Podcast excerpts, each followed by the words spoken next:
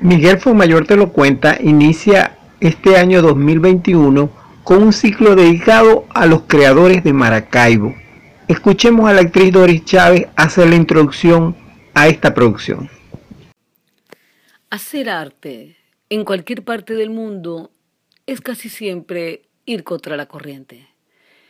Siempre ha sido difícil, muy cuesta arriba, pero mucho más en Venezuela y muchísimo más en Maracaibo, una ciudad tan árida, con una tradición más bien comercial. También tuvo mucha actividad artística en el siglo XIX, pero esa es otra historia. La verdad es que ahora, en esta crisis que vivimos, en estos tiempos de pandemia, hacer arte es todavía mucho más difícil. Por eso hemos querido escuchar la voz de aquellos que se han atrevido, de los creadores de la ciudad. Hemos invitado a gente de teatro, de danza, de música, de plástica, para que respondan una sola pregunta. ¿Qué significa hacer arte en Maracaibo? Escuchémoslos.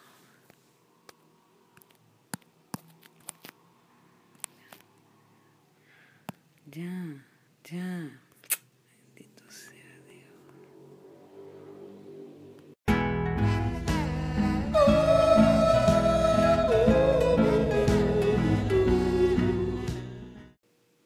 En cinco minutos hemos creado un ciclo dedicado a todos los creadores de Maracaibo, con una sola pregunta. ¿Qué significa hacer arte en Maracaibo?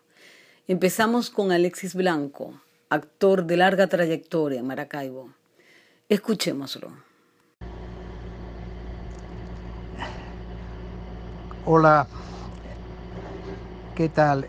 ¿Qué si me preguntas qué significa no hacer teatro en Maracaibo? Yo creo que por una parte hace tiempo militábamos en aquel grupo que donde se preconizaba que una ciudad sin teatro es como Maracaibo o es, era como Maracaibo.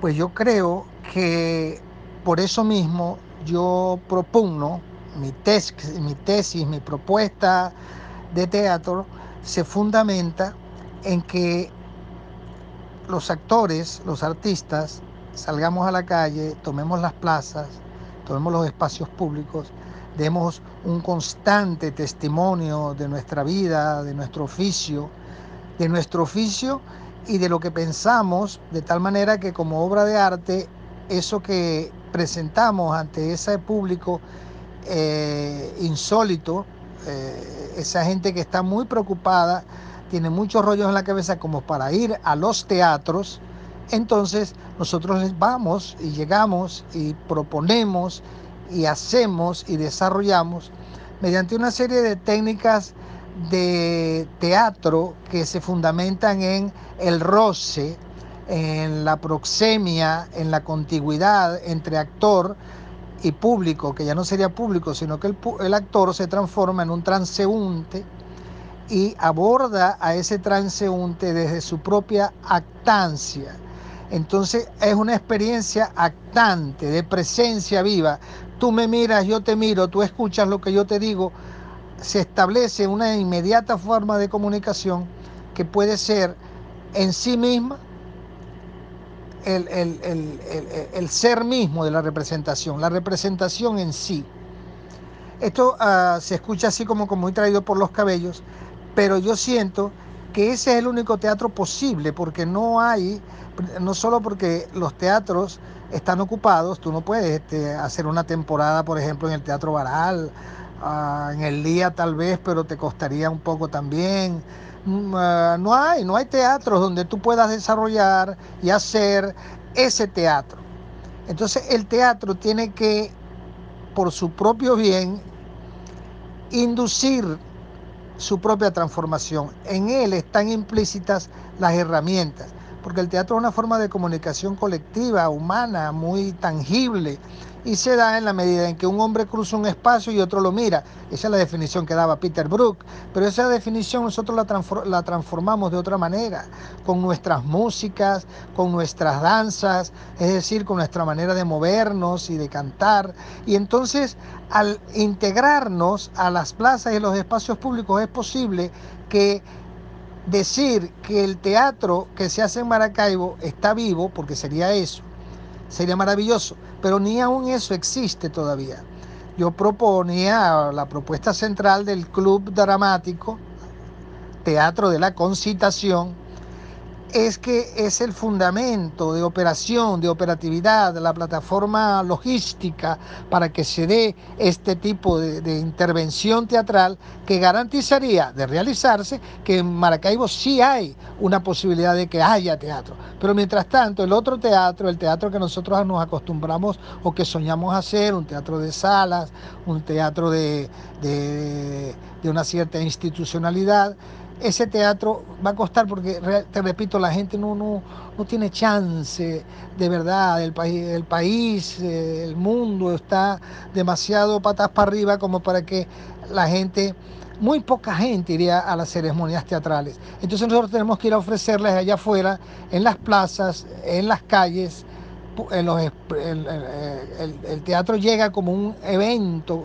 de carácter público que lo involucra directamente y lo porque sí, no hay una, condición previa en el teatro convencional de convención, de ahí viene la palabra de cita, de eh, vamos a, la, función es a tal hora, no, la función se va dando en la medida en que la representación, la actancia se va desarrollando en el, en el sitio, en el lugar tomado para ejercer la ceremonia misma del encuentro entre las personas. Al haber encuentro entre las personas, al haber una actancia, es decir, un discurso común entre ellos, entonces una gestualidad, una, una manera de entendernos, entonces allí hay ese teatro. Ese teatro me interesa, ese es el teatro que me permite, me, permite decir que sí, sí hay teatro. Pero del otro, no, no hay, no hay, no hay ninguna parte. Además, este, la situación del teatro en el mundo eh, en general está realmente muy crítica, porque pues, la cuarentena ah, restringe absolutamente la posibilidad de encuentro. Y nosotros, eh, para concluir, digo, nosotros somos eso, encuentro. Y por eso hablo de que hoy más que nunca, haciendo un arte, haciendo un teatro de interés público, buscando al público, es probable que sí haya teatro o, o si haya arte en términos generales. Pero este, son difíciles las razones convencionales para ir al teatro. Hay que buscar al público.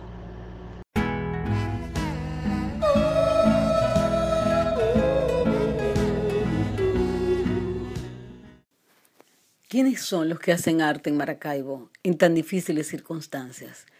Seguimos con nuestro ciclo ¿Qué significa hacer arte en Maracaibo?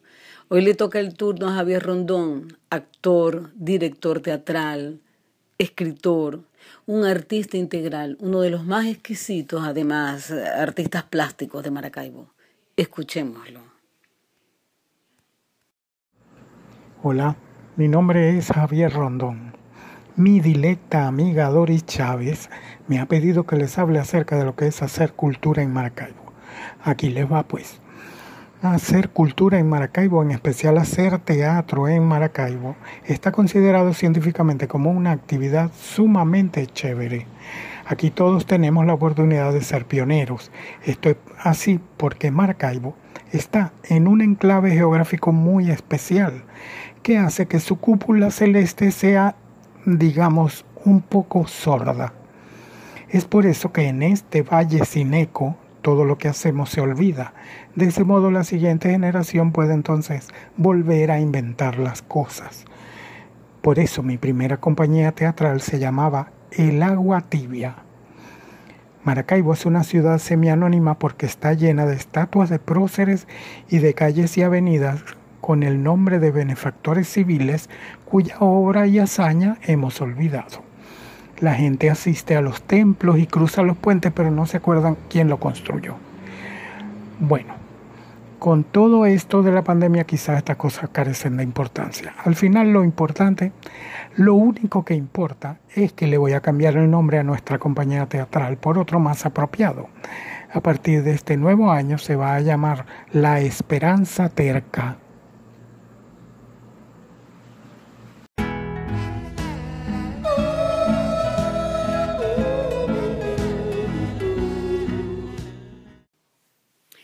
Silvia Martínez es nuestra invitada hoy para nuestro ciclo de ¿Qué significa hacer arte en Maracaibo?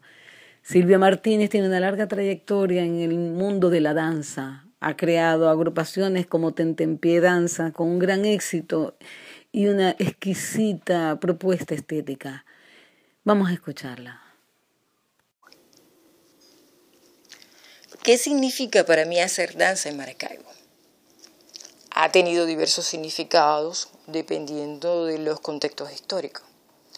En primera instancia puedo decir que el otorgamiento de subsidios a través de diferentes instituciones gubernamentales, generadoras de lineamientos en el ámbito de la cultura, como fueron el ICIBA, el CONAB, hasta el IAEN, estamos hablando de un periodo comprendido entre 1965 y 2006 favoreció la creación de innumerables agrupaciones de danza que mantenían una nómina garantizando elencos estables, lo que permitió a muchos bailarines asumir la danza como oficio de vida.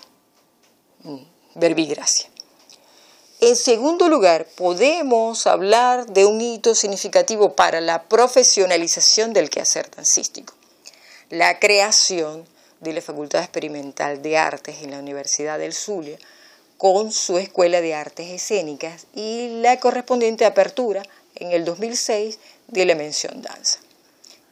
Este acontecimiento animó, convidó a la reflexión, el análisis eh, científico, crítico, es decir, a la profundización en los ámbitos pedagógicos, teóricos y técnicos de nuestros saberes.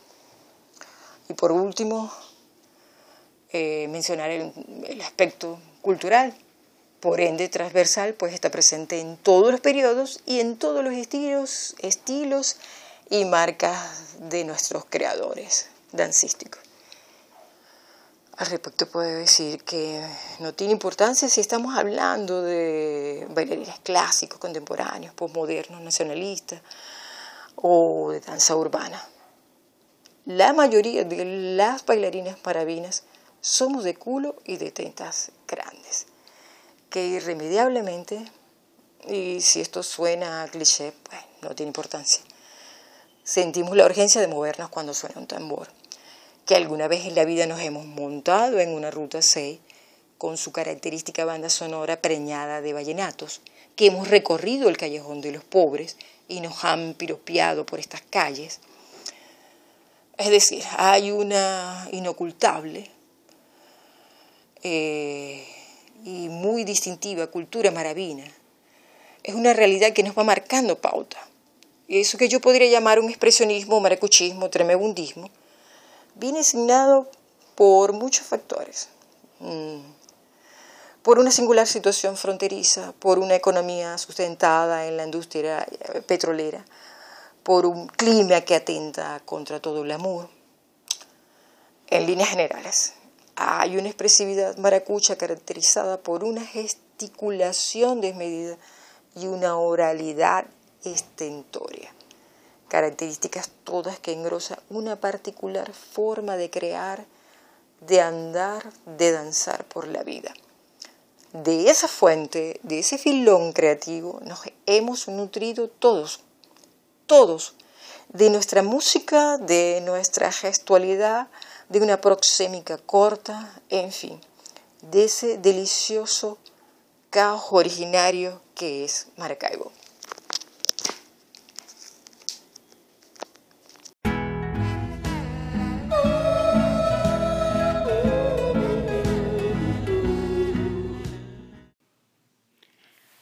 Continuamos con nuestro ciclo de ¿Qué significa hacer arte en Maracaibo? Y seguimos con los actores. Hoy le toca el turno a Juan Carlos Quintino, un excelente actor que empezó en los años 90, en el siglo pasado. y además ha ejercido como productor teatral y ha tenido cargos directivos en el Gabinete de Cultura de Maracaibo. Escuchémoslo. Teatro es una de las manifestaciones artísticas más antiguas del mundo y además más completas, donde comulgan todas las áreas del arte, como la música, la literatura, las artes plásticas, en fin. Una comunión donde el artista que interpreta como el actor, el que la escribe, comulgan en un acto de una plena catarsis, interpretando historias. Hoy en día el teatro es tan necesario no solamente para artistas, sino también para el público, porque una manera de hacer esa eh, simbiosis perfecta entre el actor y el público, que es un acto de catarsis. Hoy en día hacer teatro significa una gran limitante, sobre todo por esta pandemia que estamos sufriendo hoy en día la humanidad completamente. El limitante porque el teatro es en vivo, donde se, se comulga esa, e, e, ese escenario entre el actor y el público, pero como dije anteriormente, limitante por la pandemia del COVID que estamos viviendo hoy en día. Sin embargo, pese a esta nueva coyuntura que estamos viviendo, se maneja una nueva forma de poder hacer teatro, que es a través del video, a través de las redes sociales, a través de lo que llaman streaming, donde el público puede apreciar el trabajo artístico de los comediantes, de los actores, de los dramaturgos, de los músicos, interpretando sus trabajos artísticos. Ojalá que esta pandemia pueda terminar pronto y podamos volver al escenario, que es nuestro nuestra gran tarea, nuestro, nuestro gran trabajo. Por supuesto que el mundo cultural está muy afectado con esta situación que está viviendo la humanidad. Pero particularmente en Venezuela, en Maracaibo, estamos haciendo muchos artistas gran esfuerzo para poder producir obras teatrales que puedan llegar a cualquier comunidad, no solamente a la estructura que llamamos teatro, sino también a las comunidades que, que, requieren ver y hacer catarsis con estos trabajos.